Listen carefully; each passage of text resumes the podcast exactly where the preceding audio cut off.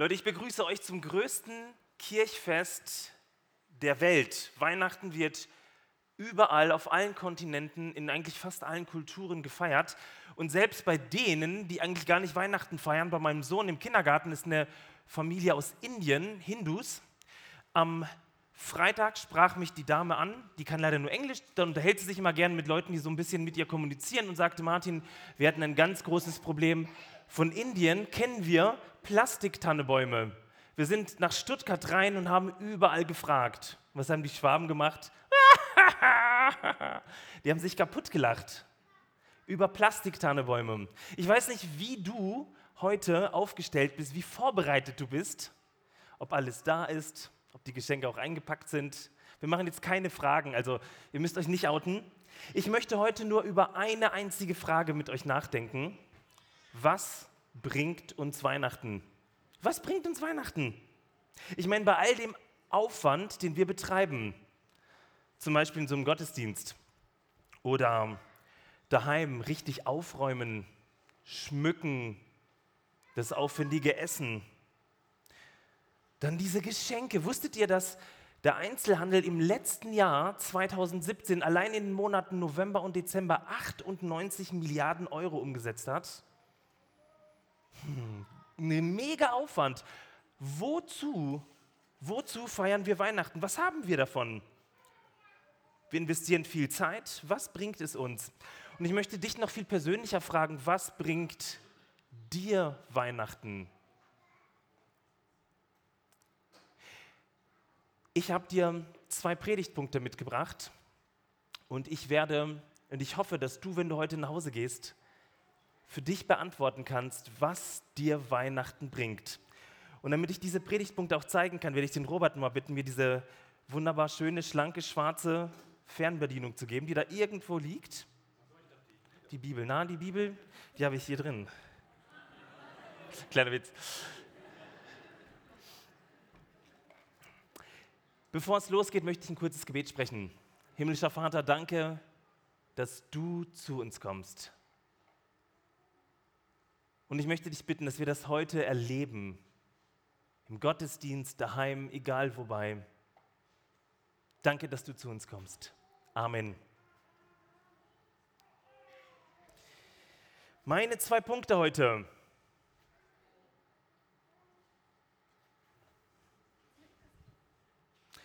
Wir machen das jetzt einfach so. Folie. Weihnachten bringt uns erstens einen Vornamen, zweitens eine Krippe. Erstens Folie, ein Vorname. Die Geschichte um den Vornamen beginnt viele hunderte Jahre vor Jesu Geburt. Es war einmal ein Prophet. Er lebte circa 100 Jahre vor Elia. Elia ist der Prophet, über den unsere Predigtreihe gerade geht. Also für alle Jesus-Treffler, spult mal 100 Jahre später. Dieser Prophet hatte vielleicht einen Bart, hatte keinen, wissen wir nicht. Er hieß Jesaja. Jesaja soll zum König Ahas von Jerusalem hin und ihm was von Gott ausrichten. Diesem Gespräch gibt es so einen ganz merkwürdigen Teil. Die Theologen sind sich da überhaupt nicht grün. Jesaja soll dem König Folgendes ausrichten. Folie, ihr könnt es nachlesen. Siehe, eine Jungfrau, oder man kann auch lesen, eine junge Frau ist schwanger und wird einen Sohn gebären, den wird sie nennen Immanuel. Okay, ich möchte heute Abend nicht über Jungfrauen reden, keine Sorge. Sicherlich auch ein interessantes Weihnachtsthema.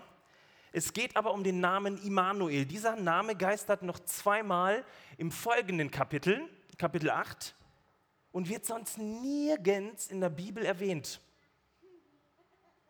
Nirgends, bis, bis Matthäus so verrückt ist, eben diese Stelle in der Weihnachtsgeschichte herauszugreifen aus dem Alten Testament und diese Stelle auf Weihnachten zu beziehen. Weihnachten ist nach Matthäus ein großes Immanuel-Fest. Immanuel, Gott mit uns. Dieser Name hat sich nicht als zweiter Vorname Jesu etabliert in der Geschichte, also Jesus, Immanuel, Christus, nicht. Aber dieser Name beschreibt den Inhalt von Weihnachten, den Inhalt des gesamten Matthäus-Evangeliums. Folie. Ein Vorname, Immanuel, Gott mit uns. Und damit wir verstehen und uns das Evangelium zu Herzen nehmen, was dieser Name bedeutet, möchte ich diesen Vornamen heute anhand eines, einer schönen, kitschigen Weihnachtskrippe mit euch entfalten. Schaut euch mal folgendes Bild an. Ist das nicht schön kitschig? Wer von euch hat eine Krippe? Hand hoch. Ja, schon ein paar. Ist das nicht schön? Schaut euch mal dieses tolle Bild an. Ich fange mal mit der Person an, die niemand bei euch in der Krippe hat. Niemand. Wisst ihr, wie die Weihnachtsgeschichte beginnt? Nach Lukas 2, die ganz bekannte Weihnachtsgeschichte. Es begab sich zu der Zeit, dass ein Gebot von, jetzt kommt, Kaiser Augustus ausging. Der alte Römer, Kaiser Augustus, der damalige Weltenherrscher. Schaut euch den mal an. Er ist ein Teil, ein fester Teil unserer Weihnachtsgeschichte. Gleich im ersten Satz wird er erwähnt, fehlt leider in jeder Klippe, Krippe. Sehr schade. Augustus heißt der Erhabene, eigentlich Gaius Octavius, dann aber kam der Name Augustus. Wusstet ihr, dass das der erste Kaiser Roms war? Verrückt, oder? Das politische Weltgeschehen wird von Anfang an mit in das ganze Weihnachtsgeschehen mit aufgenommen. Immanuel, Gott mit uns, auf politischer Weltebene. Lass dir das mal auf deiner schwäbischen Zunge zergehen. Gott wird in die Weltpolitik geboren, in die schier unendlich vielen politischen Krisen hinein in die kriegerischen Auseinandersetzungen, in die Naturkatastrophen. Schaut euch mal folgendes Bild an von gestern. Der Tsunami. In alle Unrechts- und Rechtsregime. Schaut euch mal den Mann an. In alle Fluchtursachen, Folie. In alle Hungersnöte. Genau da hinein wird Jesus geboren. Immanuel, Gott mit uns. Lukas beginnt nicht pietistisch fromm bei uns nach Motto Ich und mein Herrn Jesus, sondern auf größter weltpolitischer Ebene. Immanuel, Gott mit uns auf politischer Weltbühne. Verrückt, oder? Gott wird in das Reich von Augustus hineingeboren. Jesus ordnet sich den Strukturen, den politischen Strukturen dieser Welt unter. Durch die Geburt Jesu wird klar, Gott mit uns im Weltgeschehen. Nächste Folie. Während all das um uns herum geschieht. Da heißt es in der Geschichte, es begab sich aber zu der Zeit, dass ein Gebot von dem Kaiser Augustus ausging, dass alle Welt geschätzt würde. Und diese Schätzung war die allererste und geschah zur Zeit, da Quirinius Statthalter in Syrien war. Immanuel, Gott mit uns auf ganz großer Weltbühne. Matthäus berichtet von drei Männern, die die weiteste Anreise hatten. Schaut euch ja mal auf der Folie an. Wir nennen sie die Morgen aus dem Waisenland oder die Weisen aus dem Morgenland. Das klingt irgendwie schön, oder? Weise und ja, intelligent. Gerne dargestellt mit teuren Umhängen, mit modernen langen Rauschebärten, wohlhabend vom Lebensstil, so ausgestattet vom antiken Bräuni. Aber wenn man im griechischen Text nachliest, dann steht das dort nicht. Bräuninger sowieso nicht. Sondern wisst ihr, welches Wort für diese drei Männer verwendet wird? Das Wort Magoi. Also nicht Magi, sondern Magoi. Der Plural heißt auf Deutsch Magier. Ups, die drei reichen Ausländer, drei Typen einer anderen Religion, drei Astrologen und irgendwie geartete Naturwissenschaftler. Einige Römer, so belegen das alte Textzeugen, würden über solche Magoi, über solche Magier haben Folgendes gesagt. Magier, Zauberer und Scharlatane hat man sie genannt. Fromme Christen würden jetzt ihre Nasen rümpfen und sagen, was haben die in der Weihnachtsgeschichte zu suchen? Diese drei Männer kommen aus dem Osten, von Babylon her wahrscheinlich.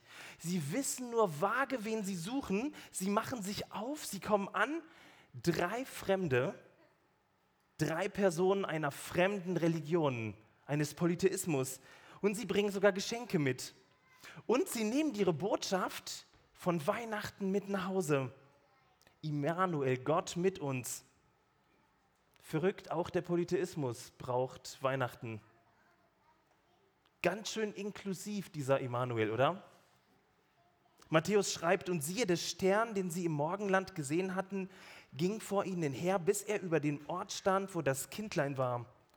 Als sie den Stern sahen, waren sie hoch erfreut und gingen in das Haus und fanden das Kindlein mit Maria, seiner Mutter, und fielen nieder und beteten an und taten ihre Schätze auf und verschenkten Gold, Weihrauch und Myrrhe. Die drei Magier. In einer Krippe dürfen sie nicht fehlen. Unsere Bild. Hirten, seht ihr diesen ja, knabenhaft dreinblickenden Jungen mit einem Lamm auf dem Arm? So stellen wir uns doch das, diesen Job vor, oder? Total romantisch. Man sieht die Sonnenauf- und Untergänge. Man ist an der freien Luft, an der frischen Luft, an der Natur. Und dann in Einklang zu leben mit diesen liebevollen, kleinen, sauberen, wohlriechenden Tieren. Ja, genau so ist es nicht. Der Beruf des Hirten ist reine Knochenarbeit, aber das eigentliche Problem ist gar nicht die harte Arbeit, sondern vielmehr, was die Rabbiner zu der Zeit über diese Hirten gedacht und gesagt haben, das war die niedrigste soziale Stufe eines Berufs überhaupt. Das war der Abschaum der damaligen Gesellschaft, gleichzusetzen damals mit dem Beruf des Eseltreibers. Jetzt weiß ich gar nicht, sind Eseltreiber unter uns? Dann müsste ich mich jetzt entschuldigen. Aber genau diese ungebildeten jüdischen Randgruppen, genau diesen Leuten bringt der Engel die Weihnachtsbotschaft, Immanuel, Gott mit uns. Ist das nicht verrückt? Ausländische Andersgläubige, ungebildete Naturburschen, das war das Klientel von Weihnachten. Das war das Klientel an der Krippe des Immanuels. Spürst du diese Brisanz? Sie richtet sich ganz deutlich an alle Gruppen, die wir durch unsere Vorstellungen, durch unsere Ideen, Ideale, Konventionen an den Rand drängen. Das ist kein Wohlstandsevangelium.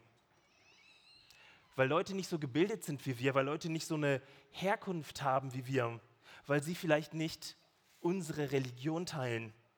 Genau diesen Leuten ruft der Engel zu, Immanuel, Gott mit uns.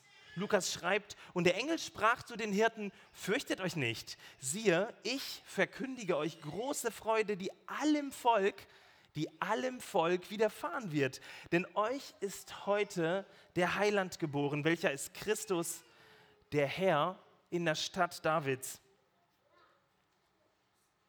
Wir hätten noch ein kleines Traumpaar in der Krippe. Nächstes Bild.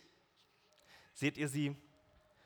Maria und Josef, das Traumpaar des Neuen Testamentes.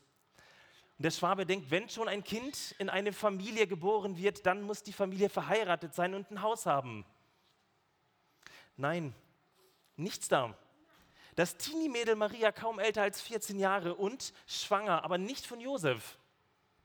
Der schweigsame Josef plant sogar, sie zu verlassen. Dumm nur, dass sie 150 Kilometer südlich von ihrer Heimat sind. Leute, Weihnachten ist eine Dramageschichte.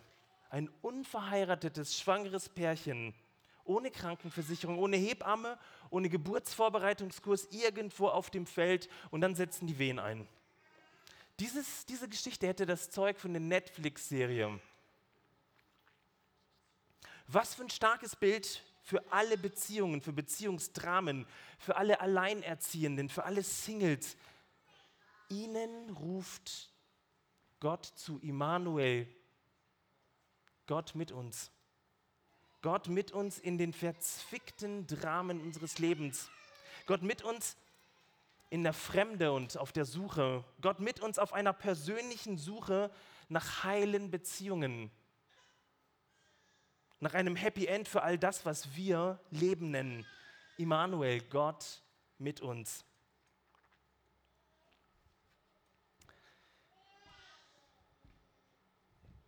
Das ist die Weihnachtsbotschaft für dich in diesem Jahr, Gott mit uns. Eine richtig gute Nachricht, über die es sich lohnt, nachzudenken, die sich lohnt, durchzubuchstabieren. Nicht nur an der Krippe, sondern an den Situationen deines Lebens. Immer und immer wieder. Aber als ich so in der Vorbereitung war und dann an der Stelle die Predigt soweit hatte, dachte ich, okay, irgendwas fehlt. Das kann man ja mal machen. Man kann ja sowas predigen. Ist ja auch nicht verkehrt. Steht ja in der Bibel. Aber wisst ihr, dieses Gefühl, dass wir über eine Geschichte reden, wie in so einer Geschichtsstunde, 2000 Jahre vor uns, und jetzt geht man 2000 Jahre später raus nach Hause. Ja, und was bringt es uns? Was bringt uns Weihnachten? Ja, den Zuspruch, Gott ist mit dir. Aber wenn ich ganz ehrlich bin, dann habe ich den Zuspruch von vielen Leuten. Ich bin gedanklich mit dir, sagt meine Mama immer, ich denke immer an dich. Kennt ihr das? Was bringt uns Weihnachten? Was bringt uns dieses Fest? Und ich habe überlegt, Weihnachten muss mehr sein als eine Geschichtsstunde. Weihnachten muss viel, viel mehr sein, sonst hat es einfach nur so einen ja, historischen Charakter. Wir machen irgendwas. Warum? Ja, wissen wir auch nicht, weil man es immer so macht. Und weil man es immer so macht, ist kein Argument, das dich von innen packt, das dir heute, morgen und übermorgen tatsächlich Kraft für den Alltag gibt. Es fehlt ein Baustein. Der zweite Predigtpunkt. Ja, das war gut. Noch einmal. Weihnachten bringt uns einen Vornamen, Immanuel, und eine Krippe. Heute an so einem Tag reden wir eigentlich ganz häufig über Weihnachten 1.0, über das, was vor 2000 Jahren begann. Manche Christen feiern dann, wenn sie liturgisch unterwegs sind, am zweiten Advent wird ein bisschen gesungen und gehofft, ja, irgendwann mal kommt der Herr Jesus wieder. Also der kam, lässt jetzt seit vielen tausenden Jahren auf sich warten und in der vagen Hoffnung, dass er irgendwann mal wiederkommt, dazwischen feiern wir jedes Jahr Weihnachten und erinnern uns, ach ja, da war doch mal was. Aber könnte es sein, dass Weihnachten noch viel, viel mehr ist, viel brisanter ist, viel radikaler ist und wir verstehen das nur nicht? Denn wenn das so ist, dann müssen wir uns mit Appellen behelfen, mit Gesetzen arbeiten. So funktioniert Religion. Da wird in der Zwischenzeit, weil man Gott ja nicht sehen kann, ein Regelwerk vom Himmel geschickt. Und daran muss man sich halten. Und ich glaube, das ist Weihnachten nicht. Gott wird Mensch, kommt mitten unter uns, nimmt menschliche DNA, menschliches Fleisch an, wird ein Zellklumpen, wächst, wird groß. Immanuel, Gott mit uns. Und als ich so in der Vorbereitung war, dachte ich, könnte es sein, dass dieses Weihnachten 2.0 schon längst unter uns stattfindet und stattgefunden hat? Mitten unter uns? Nein, noch viel radikaler, mitten in uns. In uns. In uns drin könnte es sein, dass wir zur Krippe des Jesuskindes geworden sind? Könnte es sein, dass Paulus vollkommen recht hat, wenn er davon spricht, Christus in uns? Und er sagt weiter, die Hoffnung dieser Welt. Ist es womöglich eine Dauerweihnachtszeit, in der wir leben, seit dem ersten Weihnachtsfest? Eine logische, göttliche Weiterführung von Weihnachten 1.0. Gott kommt ins Fleisch, aber nicht in der Geschichtsstunde, sondern real. Fass dich jetzt mal an. Du bist die Krippe. So wie in Christus untrennbar und unvermischt Gott und Mensch eins. Oder wie die alte Kirche das in dem Bekenntnis 451 nach Christus im Chalcedon gebracht hat, unvermischt und ungetrennt. Hast du dein Leben je als Krippe des Kindes von Bethlehem verstanden? Denn das ist genau das, was Gott sich an Weihnachten gedacht hat, alle Welt zu erreichen durch Menschen, in alle Lebenssituationen hineinzukommen. Die Bibel spricht dass Christus alles in allem ist. Ich wünsche dir heute Abend ein richtig schönes Weihnachtsfest. Viele Geschenke, ein gutes Essen, hoffentlich wenig von dem, was die Statistiken sagen, dass man sich streitet an Weihnachten, dass es Trennung gibt.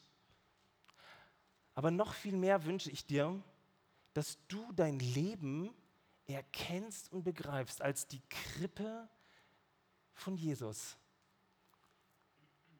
Paul Gerhardt schreibt in dem Lied Ich stehe an deiner Krippe, eins aber hoffe ich, wirst du mir mein Heiland nicht versagen. Nein, wird er nicht. Dass ich dich möge für und für, jetzt heißt es in, bei und an mir tragen. So lass mich doch dein Kripplein sein. Komm, komm und lege bei mir ein, dich und alle deine Freuden. Ich wünsche dir von Herzen, dass du das verstehst. Weihnachten, da geht es um Jesus und darum auch um dich. Du bist die Krippe. Und jetzt ist das Spannende an der Sache, es ist Jesus ziemlich egal, ob du das glaubst oder nicht. Sonst wäre es ja wieder eine Bedingung. Aber Weihnachten hat ein Vorzeichen, Gott will und er kommt in die Weltpolitik, sogar in diesen Polytheismus der damaligen Zeit. Er kommt zu den Randgruppen der Gesellschaft. Er kommt in ein Beziehungsdrama eines unverheirateten schwangeren Pärchens. Und er kommt in dein Leben hinein. Ich wünsche dir, dass du das erfährst, egal in welchen Situationen du bist. Christus in dir, Christus in euch, die Hoffnung dieser Welt. Fröhliche Weihnachten. Amen.